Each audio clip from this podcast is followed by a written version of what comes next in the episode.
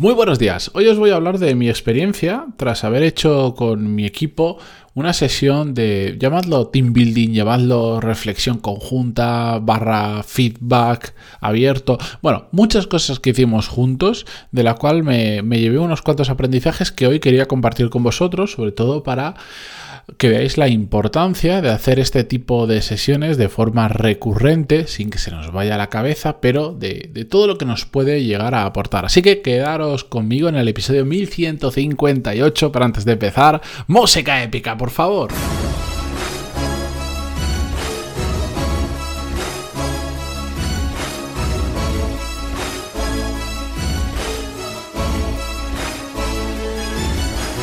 Muy buenos días a todos, bienvenidos, yo soy Matías Pantalón y esto es Desarrollo Profesional, el podcast donde hablamos sobre todas las técnicas, habilidades, estrategias y trucos necesarios para mejorar cada día en nuestro trabajo. Bien, como os decía, eh, la semana pasada reuní a mi equipo, que somos unas gente interna de la casa, no cuento a gente externa, eh, sino gente que digamos que, está todos los días ahí en cualquier proyecto, que se va moviendo de un proyecto a otro, eh, que tiene diferentes responsabilidades, pues seremos, depende, entre 15 y 20 personas. Eh, y pues hicimos una sesión eh, muy cortita, de apenas dos horas de team building, como os decía, o llamadle como os dé la gana. No sé qué nombre le pondríamos técnicamente, pero básicamente yo quería que fuera una sesión en la que no una sesión de trabajo en la que estuviéramos en un proyecto todos juntos, no, sino en la que tuviéramos tiempo para reflexionar de forma conjunta, para poder transmitirle um, determinados conceptos que yo quería transmitir y también para hacer incluso algún ejercicio. De hecho, eh, de forma muy resumida, básicamente eh, lo organicé de la siguiente manera. Eh, primero, yo compartí una serie de aprendizajes que yo me he llevado en estos años y que creo que al conjunto de ellos y para el trabajo que hacemos les podía venir bien. Es como, entre comillas, como si estuviéramos haciendo un podcast en directo. De hecho, si lo hubiese grabado, tendría unas dos semanas de contenido tranquilamente, pero bueno. Um, hicimos también un, ejercicio que os voy a plantear en algún momento que lo hagáis vosotros también. No voy a entrar ahora porque ese propio ejercicio pues conllevaría unos cuantos episodios seguidos para plantear el ejercicio, para ver los resultados, para reflexionar sobre ello. Pero hicimos un ejercicio conjunto que, ojo, había que traer los deberes hechos de casa y por lo tanto, pues antes de, de, o sea, cuando los convoqué a esta sesión, pues les envié en un email las instrucciones para hacer el ejercicio. Y después, además de contar algunas novedades que afectaba a todo el equipo, como nuevas responsabilidades de algunos compañeros, como la salida de una persona y como, bueno, temas más operativos de oficinas y cosas así, Um, otros compañeros tenían tiempo para eh, transmitir, pues contar lo que les diera absolutamente la gana relacionado con nuestro trabajo al, al, resto de sus compañeros del equipo, que no fuera yo el único que hablara en la sesión. Más allá de entrar en detalle de qué conté, cómo lo hice en cada, en cada aspecto, lo que hoy realmente quiero compartir con vosotros es una serie de aprendizajes que me llevé después de hacer esta sesión y de otras sesiones que he hecho con otros grupos de trabajo. Y básicamente eh, voy directamente al grano porque creo que eso es lo más importante. Yo sé que después de esto, pues mucha gente me va a preguntar por email y lo podéis hacer sin ningún tipo de problema ni reparo. ¿Qué hiciste exactamente? ¿Cómo lo hiciste? Yo me estoy planteando hacer una. Bueno, si veo que mucha gente me pregunta, pues eh, igual hago un episodio donde, donde, lo cuento con detalle. Lo que pasa es que este tipo de cosas, si las cuento con detalle, siempre ocurre, ocurre que tienden a, replicarse o a imitarse cuando hay que entender que hay que adaptar lo que tienes que hacer para cada tipo de equipo, para las circunstancias en las que están, las personas que son, el momento de la empresa, etcétera, etcétera. Por eso no me gusta dar una receta exacta de lo hice así y tú tienes que hacer esto, esto, esto, porque simplemente yo hice lo que mi equipo necesitaba para el contexto en el que se encuentra eh, todas las personas, la empresa, etcétera, etcétera. Pero bueno, la cuestión, y voy yendo al grano, el primer aprendizaje Mm, que me llevé muy importante es que tendemos a dar mm, por obvias muchas cosas que no lo son tanto. Es decir, en nuestra cabeza, cuando lideramos un equipo,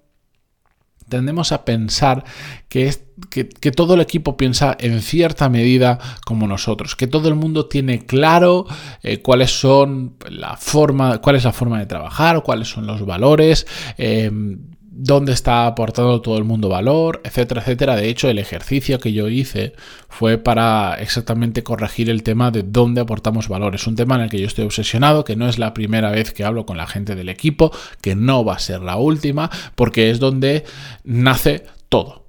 En el momento en que tú no tienes realmente claro dónde aportas valor, un valor diferencial con tu trabajo, a partir de ahí todos son problemas. Y da igual lo que intentes optimizar, tu productividad, las herramientas de gestión de proyectos que utilicen, las técnicas de meditación que hagan, da igual todo si realmente no sabes dónde estás aportando un valor diferencial. Y por eso siempre que hago una sesión de estas es el, eje sobre el que se mueve eh, toda la sesión. Pero claro, eh, si no nos quitamos la venda de la realidad, podríamos pensar que todo el mundo tiene 100% claro dónde aporta valor. Y la realidad es que incluso hasta la, gente que está más preparada, que tiene más experiencia, por decirlo, más horas de vuelo, es fácil que se despiste y en muchas ocasiones pierda el foco en aquello que aporta muchísimo valor. Y después, pues por supuesto, siempre hay mucha gente que ni siquiera se ha planteado esto en su vida y eh, este tipo de sesiones les viene bien para entender la importancia de saber dónde aportas un valor diferencial. Por eso, no tenemos que dar por sabidas todas estas cosas porque normalmente es un ejercicio que la gente no suele hacer. Nosotros mismos no lo solemos hacer con asiduidad, recomiendo que lo hagáis, pero el resto de personas de nuestro equipo aún menos. Por lo tanto, es muy importante compartir aquellas cosas que nosotros creemos que son claves para el trabajo, bien en equipo, bien de forma individual, para la empresa, etcétera, etcétera, en este tipo de sesiones, porque como decía al principio, damos muchas cosas por obvias, por sabidas, que realmente no lo son tanto. Y de ahí la importancia de repetirlas, de contarlas, de explicarlas, de darles el valor que merecen. El segundo aprendizaje que me llevé, los estoy diciendo de forma aleatoria en el sentido de que no es que el primero sea más importante o el último, da igual, simplemente son aprendizajes, es que hay mucha gente con ganas de compartir cosas, sus aprendizajes o algo que se han llevado, pero que normalmente tienen muy poca oportunidad de hacerlo. Sobre todo, eh, pues siempre hay en todos los equipos gente que, que es más tímida, que le cuesta más tener determinadas iniciativas o que, bueno, pues ya sabéis, pueden haber determinados miedos que pueden ser infundados o no, pero puede decir, oye, yo quién soy para, para decirle a, mi jefe que quiero compartir con el resto del equipo esto, o a ver si se van a creer que, estoy, que, me estoy flipando y quién, y quién soy yo para ponerme ahí delante a contarles nada. Bueno, un montón de miedos e inseguridades que, que todos podemos tener en algún momento pero que hacen que la gente no comparta otros aprendizajes que tienen que son muy interesantes. Cuando planteé este ejercicio, lo primero que hice fue ir uno por uno y decirle, oye, vamos a hacer esto, yo voy a hablar más o menos de esto. Eh, pero quiero que si quieres algo, si quieres compartir algo que creas que puede ser de interés general para la gran mayoría, hay un tiempo que voy a dejar para quien quiera que, participe en esta sesión. Y por suerte eh, me llevé la bonita sorpresa de que hubieron tres personas con ganas de compartir cosas aparte de mí y por lo tanto no fui yo el único que di la chapa durante dos horas a todo el mundo, sino que hubo más gente que participó. Cada uno con lo que le dio la gana. Ahí no había, no había ningún tipo de restricción de tema, cada uno lo que creía que podía aportar al resto. Eh, genial, pues una persona compartió un aprendizaje que se había llevado de, una forma de trabajar en equipo en empresas anteriores por las que había pasado. Otra persona eh, compartió determinadas novedades de cómo se iba a empezar a trabajar a nivel de operaciones en determinados temas. Y otra persona compartió el uso de una herramienta que nos facilitaba mucho la vida. Así de simple. Pero es que hay mucha gente con ganas de hacerlo y que sobre todo pueden aportar cosas muy interesantes. Por eso este tipo de sesiones también nos pueden permitir el dar esa oportunidad a esas personas que igual normalmente no tienen tanta voz o que en una situación normal les costaría levantar la mano para decir, oye, me gustaría yo, me lo puedo imaginar, pues hay mucha gente que, que no diría, oye, mm, quiero hacer una sesión con el resto del equipo, con las 15, 20 personas, sobre para contar este tema. Igual no tiene sentido porque solo es un tema muy pequeñito y no vas a hacer una reunión de tanta gente para un tema tan pequeñito em, y entonces en este tipo de situaciones es perfecto para que tengan pues eh, el rato que necesiten. Hay quien estuvo cinco minutos, hay quien estuvo media hora hablando, lo que sea. De hecho, em, yo creo que lo, lo fantástico sería que en una de estas sesiones yo directamente, por ejemplo, ni siquiera intervenga, ni siquiera hable y sea el resto de compañeros los que pues organizamos una sesión chula con aprendizajes que todos nos podemos llevar algo interesante y sean ellos el 100% del tiempo compartiendo cosas. Y sé que va a llegar porque... Mm, porque bueno, eh, porque sé que esto mm, hace que la gente ve que otras personas hablan y se animen y a la siguiente digan, ah, pues yo a la siguiente voy a contar estas cosas. Que después hay otras personas que jamás lo van a hacer y no pasa absolutamente nada. Hay quien pues es simplemente tímido y no tiene ganas de ponerse a hablar en público o no le apetece por lo que sea y no pasa absolutamente nada. Solo sé que hay mucha gente con ganas de compartir y tenemos que darle la oportunidad para hacerlo.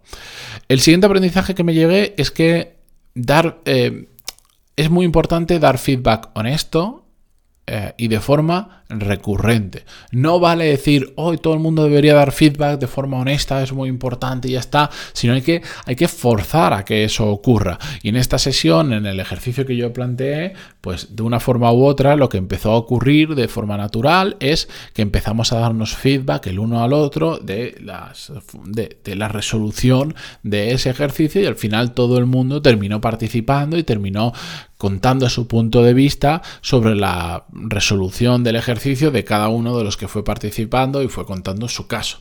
Eso hay que provocar que ocurra de forma recurrente para que la gente sobre todo se acostumbre a hacerlo y se perciba como algo positivo para el equipo y no como algo negativo. Ya sabéis, cuando esto ocurre de forma muy, muy, muy puntual, eh, pues eh, el feedback muchas veces o no se sabe enfocar bien o la gente se lo toma mal o puede causar más daño que beneficio. Por eso hay que crear un, un ambiente, un ecosistema, una minicultura de que el feedback es algo bueno, de que todos nos podemos dar feedback a todos y que la intención sobre todo que hay detrás de cada feedback que damos es para ayudar a mejorar a una persona, al equipo, a un proceso o a lo que sea y que jamás tiene una intención de criticar o de generar una generar de destruir valor, por decirlo de alguna manera.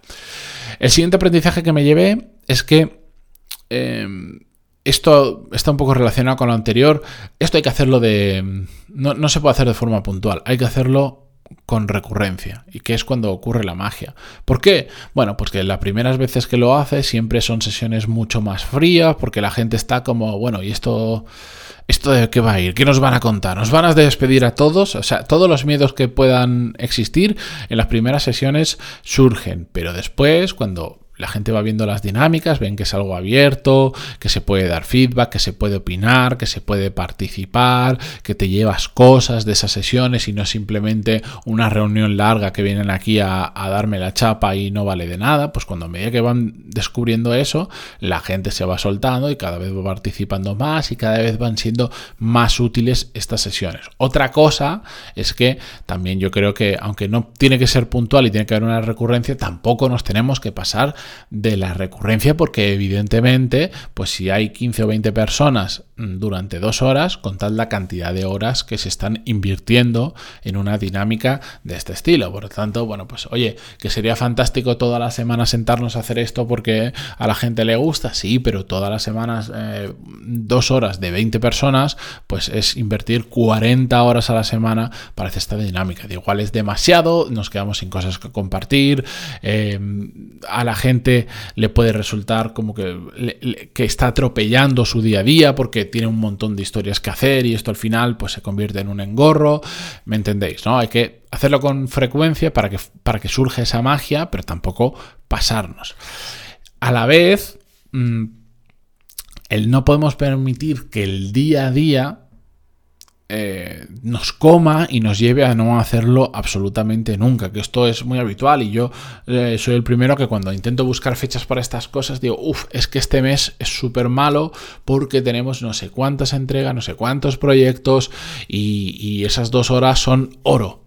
Pero es que el mes que viene va a haber lo mismo. Y el siguiente, lo mismo. Y el siguiente, más y más y más. Entonces, mm, tenemos que saber que hay un momento en el que hay que hacerlo. Porque si no, si buscas el mejor momento para hacerlo, nunca va a haber un buen momento. Esto, esto antes de, ser padre me lo decían. Si buscas el momento ideal en tu vida para ser padre, eh, no lo vas a encontrar jamás. Así que simplemente si quieres serlo, hazlo y ya está. Pues esto es un poquito igual. Si realmente quieres hacer una de estas sesiones, no esperes al mejor momento porque nunca lo va a haber, porque siempre vas a tener mucho trabajo, siempre, siempre van a haber excusas que vas a poder poner para no hacerlo. Pero es muy importante, muy, muy importante hacerlo. También sirve, bueno, pues para que para en un ambiente distendido, eh, la gente que no trabaja habitualmente junta, aunque esté en el mismo equipo de trabajo, pues se conozca más, compartan experiencias, generas, eh, eh, generas equipo de verdad y sobre todo, pues lo importante es que la gente, además de lo que se lleve, incluso pues se lo pase bien, lo disfrute, porque entonces, dentro de un mes, dos meses o tres meses, cuando lo vuelvas a hacer, van a tener ganas de que ocurra, van a tener ganas de participar, van a tener ganas de llevarse cosas en esa sesión. Así que esto es lo que aprendí em, tras hacer este ejercicio con mi equipo, lo repetiré, lo repetiré probablemente a principios del año que viene, cuando hayan pasado un, par o tres eh, de meses, que es la frecuencia con la que lo quiero hacer. Y mañana os contaré mm, un aprendizaje más allá de esto que me llevé de una persona, de un tema que comentó, que tal cual lo comentó, dije, esto lo siento, pero esto va a ser un episodio del podcast porque me viene perfecto y me parece muy interesante, así que atentos al episodio de mañana que lo comparto con todos vosotros. Gracias por estar ahí como siempre en Spotify, Google Podcast, eh, iTunes, iVoox, donde sea que lo escuchéis y hasta mañana. Adiós.